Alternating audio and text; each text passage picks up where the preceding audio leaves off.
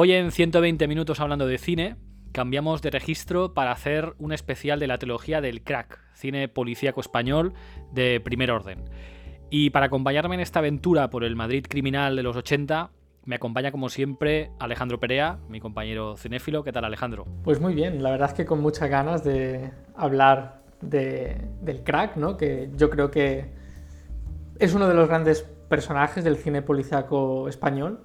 Eh, este Germán Areta, interpretado por el magnífico Alfredo Landa, que demostró que podía hacer buenísimos papeles más allá de lo que se conoció como el landismo, ¿no? este subgénero casi del cine español que apareció en la etapa postfranquista y que bueno, se caracterizaba por representar a la sociedad española de ese momento en tono de, bueno, pues comedia facilona, ¿no? Y como un erotismo de pequeño voltaje, digamos. Un poco como las pelis de, Ozores y Pajares y Esteso, ¿no? Sí, sí, sí. Quizá las de Pajares y Esteso eran aún más como un poco más de brocha gorda, ¿no? Aún no, bueno. no, hablaba de, no hablaba del tema de calidad, hablaba del género que ellos también ¿no? habían creado así un poco. Sí, con los pingueros y todas estas. Exacto. Sí, entonces, bueno, la verdad es que Alfredo Landa estaba encasillado un poco en ese tipo de, papeles. Y bueno, cuando fue el escogido por, por Garci, ¿no? Para interpretar a Germán Areta.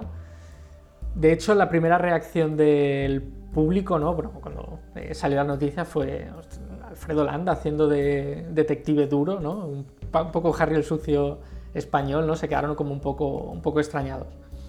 Yo creo que aquí Alfredo Landa demostró que era un grandísimo actor y la apuesta de Garci eh, salió bastante bien.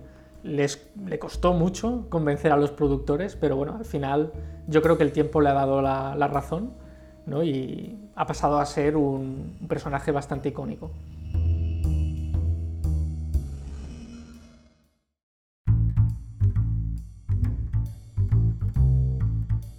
Pues para entender un poco mejor el crack, situemos un poco en contexto la obra de Garci y la situación de la España en ese momento. La cinematografía de Garci arranca justo después del fin del franquismo y sus primeras películas están como muy centradas en representar ese cambio social que supone el paso del régimen dictatorial a la democracia, ya no solo en el ámbito político, sino también en el, en el ciudadano, digamos lo que sucedía en la calle, algo que podemos ver en películas como Asignatura Pendiente o Solos en la Madrugada. Yo he leído alguna vez que el crack suponía una ruptura con ese tipo de cine y yo la verdad que no me lo parece totalmente. Es verdad que sí que hay un cambio de registro, pasando de un cine más dramático social ¿no? a una película de cine negro policiaco, pero Garci no olvida eh, esa transformación social de España y en el crack yo creo que está muy bien representado cómo la corrupción sigue estando ahí y la aparición de nuevas oligarquías que están por encima del bien y del mal, como vemos en el Crack 2. Siempre he tenido la sensación de que Garci tuvo bastante reserva respecto a la transición, ¿no? Aquellos que siempre nos han vendido, de la transición modélica y tal, que bueno, muchos años después yo creo que se va viendo que no fue tal, ¿no? Se hizo quizá lo que se pudo, ¿no? Pero bueno. Y no es que Garci ni mucho menos apoyara al franquismo, todo lo contrario sino él mostraba su preocupación respecto a cómo se estaban haciendo muchas cosas. Yo creo que él, digamos que en su interior tenía como un cierto, bueno, una cierta decepción ¿no? de lo que por una parte se vendió a lo que realmente fue, acabó siendo, ¿no? Y yo creo que eso lo representa muy bien en su cine y sobre todo en el crack. Hombre, quizás, quizás este es un buen momento para introducir por el porqué del título y la, y la génesis del personaje. Digamos que el crack hace referencia precisamente a esa ruptura del modelo político y social imperante durante más de 40 años a una sociedad nueva con algunas flaquezas a reparar, ¿no? Podríamos decir. La idea de Garci, quien coescribió el guion de las dos primeras entregas junto a Horacio Valcárcel, era trasladar el noir americano a la España de finales de los 70, principios de los 80. De hecho, la primera entrega está dedicada a Dashiell Hammett, escritor norteamericano, autor de obras cumbre del cine negro como El halcón maltés, novela que se ha llevado a la gran pantalla en distintas ocasiones, siendo quizá la más famosa, la adaptación dirigida por John Huston en 1941 e interpretada por Humphrey Bogart, clave en el cine negro americano.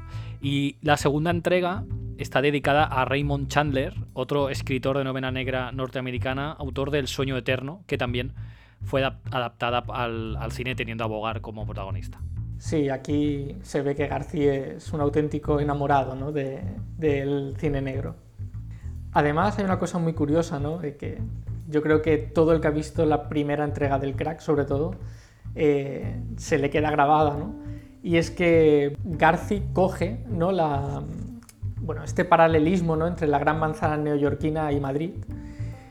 Y bueno, como veremos, hablaremos más adelante, ¿no? de que aún hay como algo eh, mucho más, digamos, específico, porque de hecho es que en la primera entrega acabaremos en, Nueva York, ¿no? O sea, ahí ya García, digamos, como que cierra un poco el círculo, ¿no? De, de esta traslación del, cine negro americano a, bueno, pues eso, a, la España de aquel entonces, ¿no? También hay una cosa muy curiosa y es que en la primera entrega de la trilogía, Garci se toma muchísimo tiempo en tomar varios planos de, la ciudad, ¿no? como la Gran Vía madrileña, en aquel momento repleta de cines y teatros con increíbles marquesinas anunciando lo que echaban. La verdad es que ojalá ¿no? que hoy en día siguiera así. Esto es algo que hemos visto mil y una veces en las, en las películas americanas, ¿no? Quien no ha visto esos planos generales de Broadway ¿no? o Times Square por poner un par de, ejemplos. Yo creo que bueno, es innegable la influencia ¿no? y que Garci se basa mucho en el noir americano. Aparte, él nunca ha escondido esa pasión, ¿no? lo, como días de cine, ¿no? esos programas que él presentaba. Él siempre lo decía, ¿no? que el noir americano era de sus géneros favoritos. Pero él, en lugar de hacer una mera copia, que bueno, no tiene por qué estar mal, sabe, digamos, cómo introducir eh, esas ciertas peculiaridades ¿no? que al final nos separan ¿no? a Estados Unidos y España. También dotar de personalidad propia tanto a los personajes como, a la historia. Entonces, bueno, antes de empezar a hablar de las películas en sí, creo que este, está bien que hablemos un poco de, de los personajes, ¿no, Jordi? Sí, sí, vamos.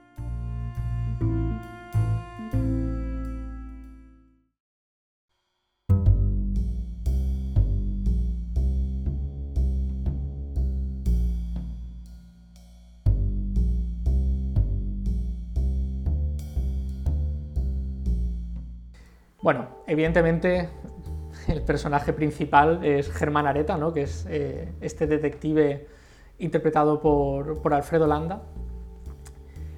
No, siempre lo fue. Al principio Germán era un brillante inspector de policía que decide dejar el cuerpo y convertirse en detective.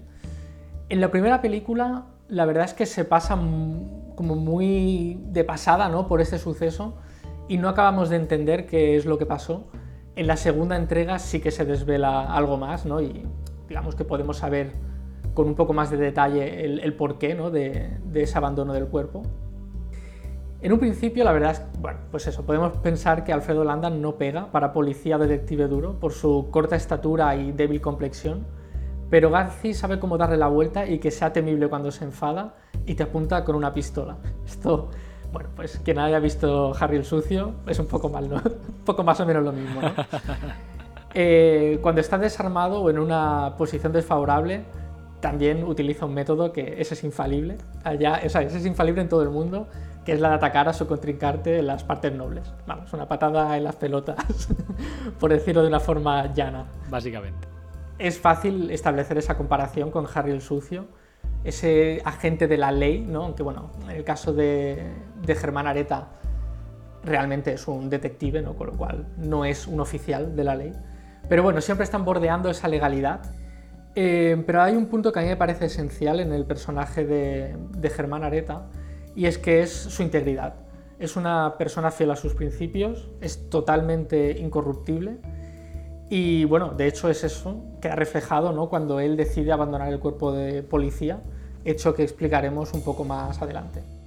Otro personaje que aparece en la película es Carmen, interpretado por María Casanova, y este es interesante porque introduce una ruptura con el noir clásico. Normalmente el personaje de la mujer en el cine negro es un personaje disruptor, más conocido como femme fatal, que lleva al protagonista muchas veces a su perdición, utilizando métodos de seducción. Eh, pero no es así en el crack. Eh, aquí Carmen aporta muchísima humanidad al, duro y solitario personaje de Areta. Eh, ella es enfermera y conoce a Areta durante una sesión de recuperación, convirtiéndose tanto ella como su hija en la familia que Areta, digamos, nunca tuvo. Otro personaje es Miguel Reyán, que interpreta a Cárdenas, apodado El Moro por su padre, que nació en el City Evening español, y que es el ayudante de Areta. Muchos de los grandes detectives tienen su ayudante, por dar un ejemplo clarísimo que nos viene a la mente rápido, es Sherlock Holmes, que tiene como ayudante al Dr. Watson. El, moro realmente es un antiguo ladrón a quien Areta ha conseguido, digamos, reformar y, y darle un trabajo. Y aquí se vuelve a introducir el concepto de lealtad una lealtad rota, como veremos más adelante, pero también el de perdón, redención y sacrificio. Pero bueno, no adelantaremos acontecimientos aún. Para acabar, antes de pasar a las películas en sí, eh, hay dos personajes secundarios que resultan fundamentales para entender la visión de, de Garci en el, crack. El primer personaje es don Ricardo, también apodado el abuelo, interpretado por José Bódalo, y que es el antiguo jefe de Areta en la policía, quien le proporciona alguno de, de sus trabajos más importantes como, como detective. Entre ellos sucedió algo que provocó el abandono de Areta de la policía, después lo desgranaremos, pero con este personaje Garci muestra el desencanto con esa nueva sociedad tan burócrata, tan pragmática que prefiere salvar su culo, ¿no? si me permitís la, expresión, aun sabiendo que eso provocará que los delincuentes no paguen eh, sus actos. El otro personaje secundario que a mí la verdad es que me hace bastante gracia es Rocky, interpretado por Manuel Lorenzo, y es el, el barbero de Areta quien tiene su pequeño negocio en un rincón de la entrada a un frontón madrileño. Es un sitio muy, muy curioso. Jordi, ese sitio, nada, que deben ser dos metros cuadrados donde eh, Rocky se dedica a afeitar a, los parroquianos. Y bueno, Rocky vive obsesionado por el boxeo, de ahí su apodo. Eh, hace referencia al mítico boxeador Rocky Marciano, quien no para de hablar de este deporte mientras afeita a Areta. Esto que parece algo como baladí, ¿no? una broma dentro de la, película, no, no lo es, puesto que muchas veces la historia avanza con símiles, pugilísticos, con los mensajes que el espectador puede extraer de esos combates que, le explica. Además habla mucho de su supuesta estancia en Nueva York, en el Madison Square Garden, ¿no? Siempre se le llena la boca, ¿no? Yo estuve allí viendo a Rocky Marciano y tal. O en la estación de Pensilvania, incluso llama a Nueva York su ciudad. Aunque tanto Areta como cualquier espectador que vea la película enseguida se dará cuenta de que, bueno, esto quizás es un poco fantasmada, ¿no? Y que... Vive una ilusión, ¿no? Sí, sí, sí, él vive, bueno, le gusta vivir en esa ilusión, ¿no? Y bueno. Em, esto también es un punto, la verdad, bastante interesante del guion, y es que tanto Garci como Valcárcel advierten, ¿no? Así un poco entre comillas, eh, ese interés de los españoles eh, del postfranquismo por todo lo americano. ¿no? Es cuando la cultura americana empieza a llegar de forma mucho más fuerte ¿no? y bueno, nos empezamos a ver muy influenciados. También creo que en un contexto donde el país se está abriendo totalmente es como mucho más, más fácil. ¿no? Se sale totalmente de ese aislamiento franquista, aunque es verdad que en la última etapa, ya con la llegada del turismo, no lo era tanto, ¿no? pero bueno, digamos que aquí se ve mucho más acentuado esa, esa influencia. Em, pasaremos a las películas, ya os advertimos, aquí Jordi tendrás que poner las sirenas, ¿no? que, bueno, tenemos que hacer spoilers, porque al final vamos a hablar de la trilogía, entonces es imposible no, no, eh, no hacerlos, si no, no podríamos conectar unas con otras. Y aparte hay bastantes elementos de, de las historias que bueno, son muy interesantes comentar, pero inevitablemente son spoilers. Yo lo que os digo es que si no las habéis visto, corred a verlas y podéis escuchar el podcast un poco más tarde, ¿no? Si queréis, pero eh, yo os las recomiendo muchísimo.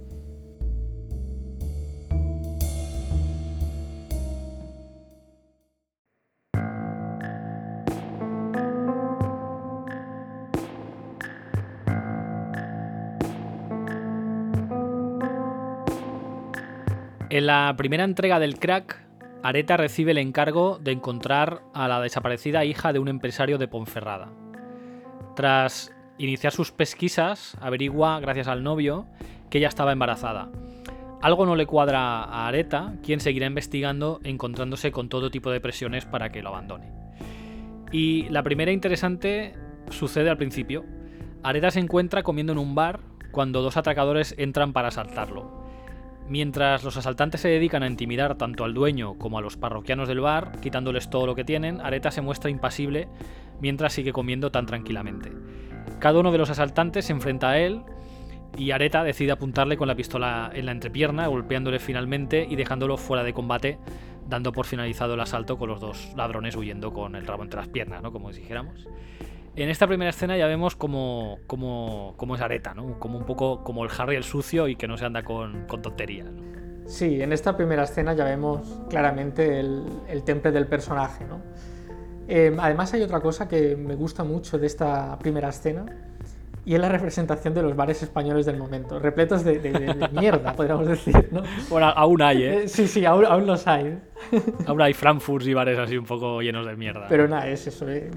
Me llama mucho la atención ver en los reposapiés, ¿no? La barra, eh, todo lleno de servilletas, ¿no? Eh, algo que la verdad es, era muy común en, en, los 80, o sea, no había bar que no entrases sí. y no estuviera todo ahí lleno de, de estas servilletas de papel que casi se deshacen cuando... Sí, pa pa papel que no, que, no sal que no servían para nada porque era como plastificado, era una cosa muy, Exacto, muy rara. Eh, bueno, es eso, lo que tú decías, aún se puede ver en algún Frankfurt, pero bueno, ha ido, ha ido a menos, me imagino, por temas eh, sanitarios.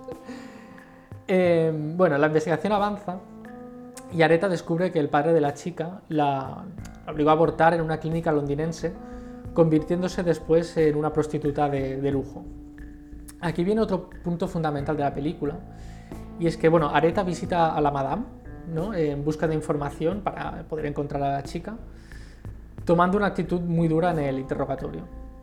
Es en este momento cuando Areta empieza a recibir presiones y, bueno, empezamos a ver que lo que parecía simplemente un caso de desaparición empieza a tomar unos tintes un poco más... Ya, el asunto no está tan claro, ¿no? Exacto, ¿no? Y que puede haber otra gente implicada eh, más allá de, de, digamos, los personajes, o sea, el que le pidió, digamos, la investigación, este empresario de Ponferrada, y la, y la desaparición de la, de la chica. Um, en este punto, para mí hay otra de las escenas clave, y es que Areta tiene una tensa comida con un ex compañero suyo de la policía, apodado el guapo, que ahora se dedica a la seguridad privada de un pez gordo, quien le insta a dejar de investigar antes de que, tenga más problemas. Eh, él, bueno, conoce, como hemos dicho, al guapo de la, policía, ¿no? de su época en la policía, entonces, como él sabe que está bien conectado y que se mueve en este mundillo, pues bueno, él busca ¿no? como información. Y es muy curiosa esta escena, ¿no? porque muchas veces sin decirlo del todo claro, empezamos a ver eso, ¿no? esa turbiedad que empieza a, envolver este, este caso. ¿no? Eh, Areta, pues por supuesto, ¿no? para algo es un tipo duro, se niega a abandonar la investigación y nada, él sigue eh, RQR. Aquí eh, otro de los puntos que comentábamos antes, que, del que Garci eh, quiere incidir, ¿no? y de hecho le preocupa bastante, y es esa corrupción, ¿no? tanto en la política, por una parte, como en los estamentos públicos, ¿no? como pueda ser la policía. ¿no? Eh, resulta bastante preocupante que un ex policía tenga este tipo de moralidad, ¿no? porque bueno, el guapo aún abandonó la policía, pero piensas, si hay más como él, ¿no? pues cómo estará la policía por dentro. Y bueno, la verdad es que mmm, resulta bastante, bastante interesante. Pues la película avanza y vemos que gracias a una información aportada por el Moro, el ayudante de Areta, consiguen encontrar a la chica. Al principio parece que el caso está cerrado, pero Areta, haciendo uso de sus habilidades detectivescas, se da cuenta de que hay algo que no le encaja, eh, descubriendo que el guapo lo ha organizado todo, comprando a su ayudante, introduciendo aquí lo que comentábamos antes de la lealtad rota. ¿no?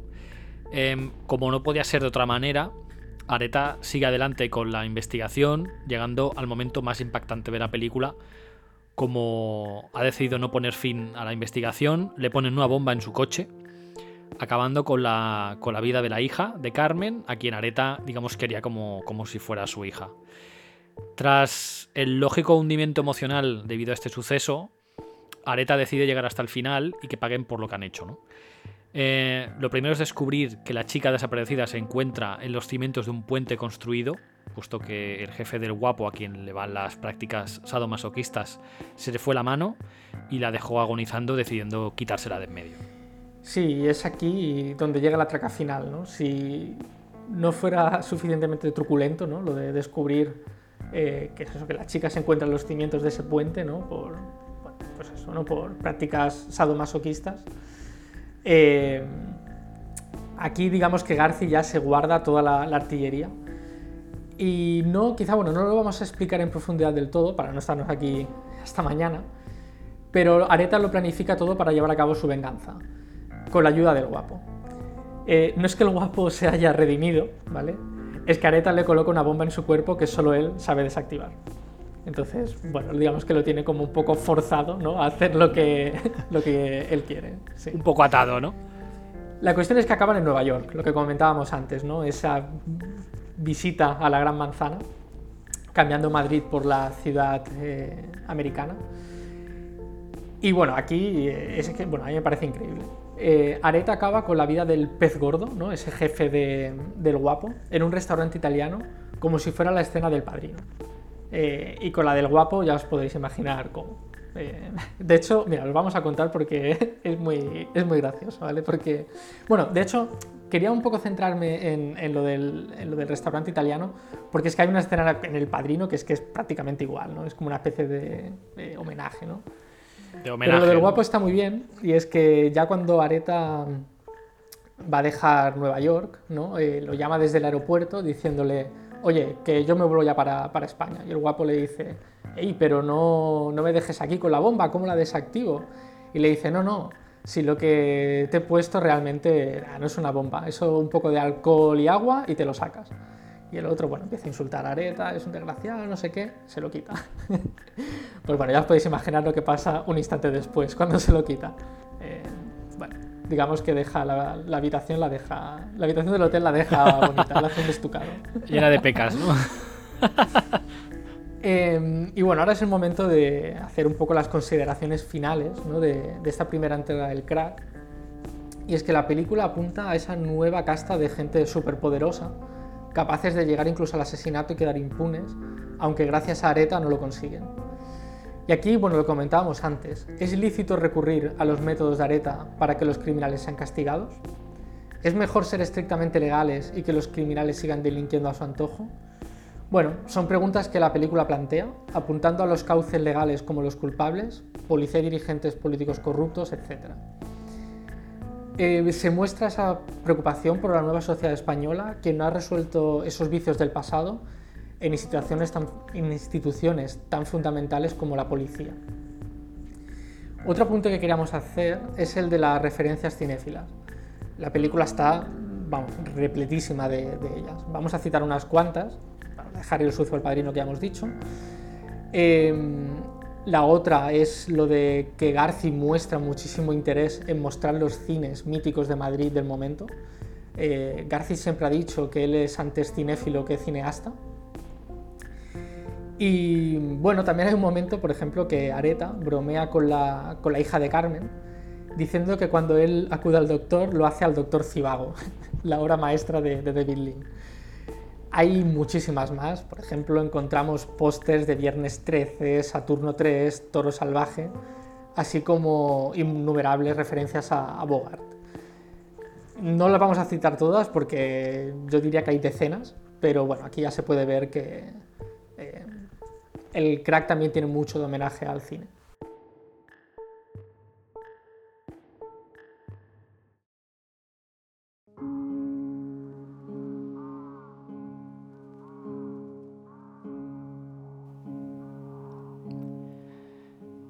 Un año antes del estreno del Crack 2, en 1982, Garci ganaría el Oscar a Mejor Película Extranjera por Volver a Empezar. De hecho, resulta curioso porque Garci decidió rodar el Crack 2 principalmente porque no encontraba financiación para otra cosa, debido a que Volver a Empezar no había tenido mucha fortuna en taquilla hasta que ganó el Oscar, teniendo un exitoso reestreno. Eso sigue pasando hoy en día. La consecución de un premio aporta mucho más interés. En esta ocasión, en esta segunda parte, Areta recibe de su ex jefe, don Ricardo el Abuelo, un caso aparentemente rutinario. Un asunto de celos donde un miembro de la pareja quiere investigar al otro para saber el porqué de tan abrupta ruptura. Sin embargo, el caso se irá complicando y, bueno, como tiene que ser, ¿no? en pelis así, destapando una trama más peligrosa ¿no? y tal vez más oscura de lo que padecía inicialmente. Sí, en este primer punto de la película, García introduce algo que era bastante novedoso en aquel momento, y es que esa pareja resulta ser dos hombres. Por lo tanto, la película introduce el tema de la homosexualidad, aunque no sea una parte central, pero bueno, en los años 80 si hoy en día aún sigue siendo un poco tabú, sí. Sí, hoy se ve más, pero aún, aún se está abriendo. Pues en los 80, hace 40 años, imaginaos, ¿no? Em, este segundo hombre, digamos, el, el, que ha decidido romper con el cliente de Areta, es un importante investigador de fármacos quien trabaja para una gran empresa farmacéutica. Para este nuevo caso, Areta decide recuperar a El Moro quien se arrepintió de traicionar a Aleta en la primera entrega, como hemos contado, eh, devolviéndole el, dinero recibido ¿no? por, el guapo y redimiéndose y recibiendo el perdón de Areta, aunque lo acabará pagando con su vida en esa segunda entrega. Aquí un spoiler gordo, pero bueno, spoiler. Ya, os hemos avisado que había, spoilers. Em, en esta película se copia gran parte del, esquema de la primera. A medida que Areta avanza en su investigación, empieza a recibir presiones, por ejemplo, primero le destrozan la oficina y luego con la ya citada muerte de, su compañero. En la primera nos hemos extendido mucho y vamos a ser algo más sintéticos en esta segunda, apuntando lo que creemos que es más interesante. La pareja de hombres acaba asesinada, por lo que el caso de Areta cobra una nueva dimensión.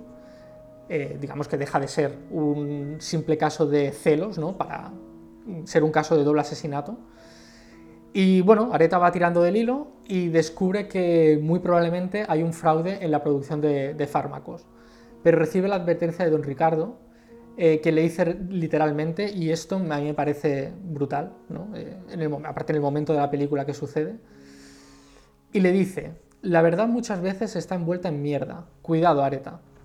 ¿no? Como diciendo, bueno, a veces descubrir la verdad mm, puede tener consecuencias fatales. ¿no? Eh, y bueno, eh, la verdad es que es un punto fundamental para darnos cuenta de lo que nos está diciendo la película. Muchas veces la verdad nos lo hará pagar caro. Eh, y digamos, por hacer un paralelismo con el crack 1, en el crack 1 muere la, digamos, la hija de Carmen, de su pareja, en esta muere su, su ayudante. Es decir, acercarse a Areta mm, puede ser bastante peligroso.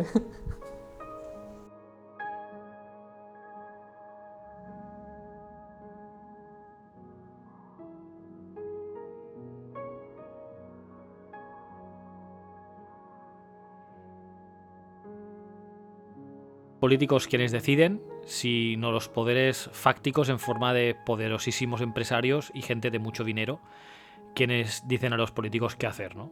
Esto de hecho, como tú dices, es una cosa que lamentablemente se sabe, ¿no? Que sucede, pero tampoco pasa nada. Yo creo que la gente ya lo da por, ¿no? Asumido que la cosa pues tiene que funcionar así. funciona así, sí, sí. También apunta que esa jerarquía, perdón, esa antigua jerarquía donde estaba muy claro quiénes mandaban, ya es mucho más difusa y los hilos se mueven por poderes incluso supranacionales, ¿no? donde ya no están personificados en alguien en concreto. Si en la primera parte llegábamos a un final que podía ser más o menos feliz por la consecución de esa venganza, en esta segunda entrega es un final totalmente desesperanzador porque Areta no puede vencer a esos nuevos poderes, aunque siempre le quedará el cariño de Carmen para hacer de su vida algo más placentero. Sí, a mí el, final, la verdad, me dejó bastante mal cuerpo, es demoledor, ¿no? Eh, cuando Areta sale de esa mansión donde se encuentra con, el personaje interpretado por, por Arturo Fernández, totalmente abatido, como diciendo, son tan poderosos ¿no? Que no. O sea, es imposible meterles mano. Que no hay nada que hacer, ¿no? Eh, y aparte, o sea, de. Mm, como de crímenes muy graves, no son solo crímenes económicos, sino son asesinatos, son crímenes, digamos, de salud pública, como vender fármacos que no hacen nada, ¿no? Que no. Bueno, o sea, no curan ni no sirven absolutamente para nada. la verdad es que es eso, que aquí yo creo que Garci incide mucho ¿no? en, esa, en esa idea que él tenía de lo mal ¿no? que estaba funcionando algunas cosas en, España, ¿no? después de esa transición que suponía como una ilusión tan grande ¿no? de que las cosas cambiasen, y se ve que no, que los vicios del pasado siguen ahí. Pero bueno, eh, hay otras cosas que, me gustaría apuntar, y es que, como, no, como os comentábamos antes, ¿no? en esta entrega sí que se explica eh, qué pasó entre Areta y su jefe, don Ricardo, y el por qué Areta abandona a la policía. Y es que, bueno, Areta era el, mejor inspector de la policía y estaba a punto de, ser promocionado. Em, pero bueno, en un importante caso, eh, Areta sabía que la prueba definitiva para, digamos, para detener a los culpables se encontraba en unos depósitos, eh, pero bueno, su jefe no le apoyó y evitó que Areta lo investigase sin la pertinente autorización judicial. algo que acabó con el sobreseimiento del caso eh, porque bueno, cuando finalmente toda esta burocracia les da el permiso, llegan y evidentemente estos depósitos, ¿no? donde se supone, no acaban de decir que hay, pero bueno, podemos interpretar que había droga o algo eh, importante, ¿no? Ya, ya no está, ¿no? Em, aquí, bueno, pues eso, ¿no? También introduce un poco esa preocupación, ¿no? De esta sociedad tan burocrática que a veces por... Bueno, la película es un poco ambigua, ¿no? No sé si sabes si son por estos tiempos, ¿no? De, o por todas estas ganas de hacer las cosas de, como de otra manera, ¿no? Ser totalmente legal a través de un juez. Pero es un poco ambigua porque por una parte parece que está diciendo eso y por otra parte está diciendo que igual eh, esa burocracia muchas veces viene asociada o viene, digamos, oculta por una capa de, intereses, ¿no? De que, bueno, sin digamos que se, diga que es burocracia cuando realmente son presiones o intereses privados, ¿no? para que eso no suceda.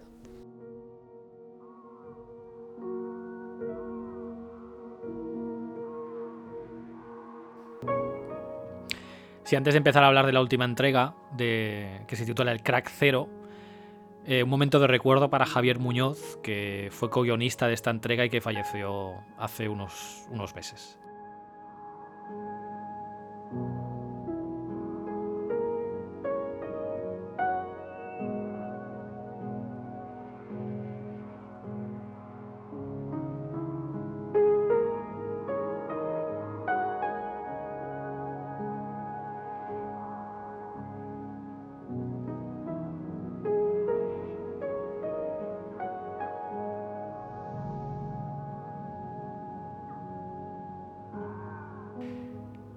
Como en las dos entregas anteriores, la película empieza con una dedicatoria a un escritor de cine negro mítico, en este caso a James M. Kane, autor de El cartero siempre llama dos veces, también adaptada a la gran pantalla, pero esta vez sin, sin Bogart. Em, al rodar 75 años después, evidentemente tuvo que haber cambio de actores, y parece que para, para Areta se consideró a Víctor Clavijo, quien ya había trabajado con Javier Muñoz, quien dirigió Sicarius, La Noche y El Silencio, pero por problemas de agenda no pudo y se escogió a Carlos Santos, mientras que el personaje del Moro fue interpretado por Miguel Ángel Muñoz y el de Don Ricardo por Pedro Casablanca. La película es como una precuela de la primera entrega, justo cuando Areta empieza con su agencia de investigación, y una de las primeras cosas que llama la atención es la decisión formal de rodarla en blanco y negro, que le da ese toque casi como anacrónico, ¿no? con, como, con personajes de otro tiempo.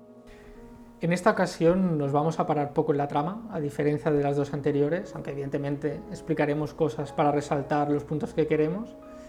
Y bueno, una vez más haremos spoilers. en esta ocasión, eh, Germán Areta tiene que investigar el supuesto suicidio del famoso sastre Narciso Benavides, a petición de una de sus amantes, quien sospecha que eh, el suicidio no fue tal y realmente de lo que se trata es de un asesinato. A mí la película me, gustó, eh, pero le encuentro dos problemas. El primero eh, es que sigue exactamente el mismo esquema que las dos anteriores. Ahora lo, desarrollaremos un poco más. el segundo problema es que en esta entrega Germán Areta es un completo ligón, todo un gentleman, y creo que eso no le pega al personaje, la verdad. No sé el porqué de ese cambio, porque en la, digamos en el crack 1 en ningún momento hace ninguna referencia que en su juventud él fuera un... Aparte, no te imaginas a, Landa siendo un ligón, ¿no? claro, claro, yo creo que ese es el tema. Esta es verdad que, en ocasiones es verdad que está Carlos Santos, que tiene un mejor porte en ese sentido, pero bueno, no, no, no sé, me chirrió un poco. Eso sí, sigue siendo un tipo duro, eso, eso no cambia. Eh, respecto al tema del esquema ¿no? que, comentaba antes. Eh, una vez más, la tenacidad de Areta en sus investigaciones acaba con un ser querido asesinado y la película acaba con Areta vengándose pegándole un tiro. ¿no? Eh, quizá esto es un poco reiterativo. bueno, ya lo, ya lo, vimos en la primera, ¿no? esto de la venganza.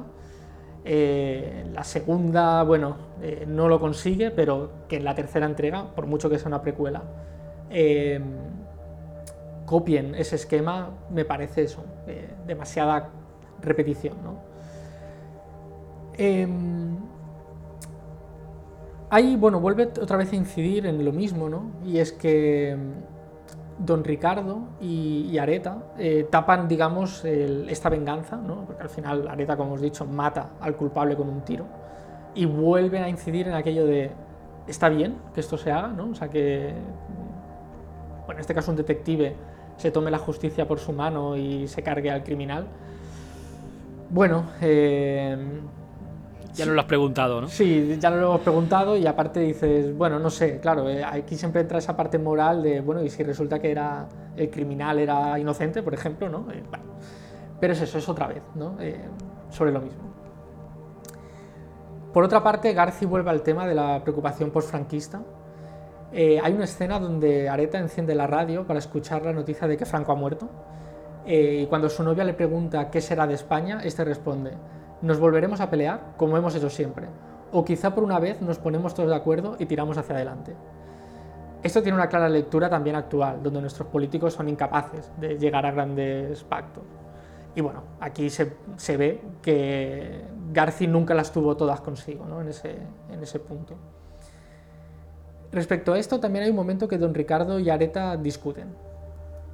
A Areta le dice que no quiere saber quién le ha leído la cartilla a un juez para detener la investigación y que eso ocurrirá con o sin Franco.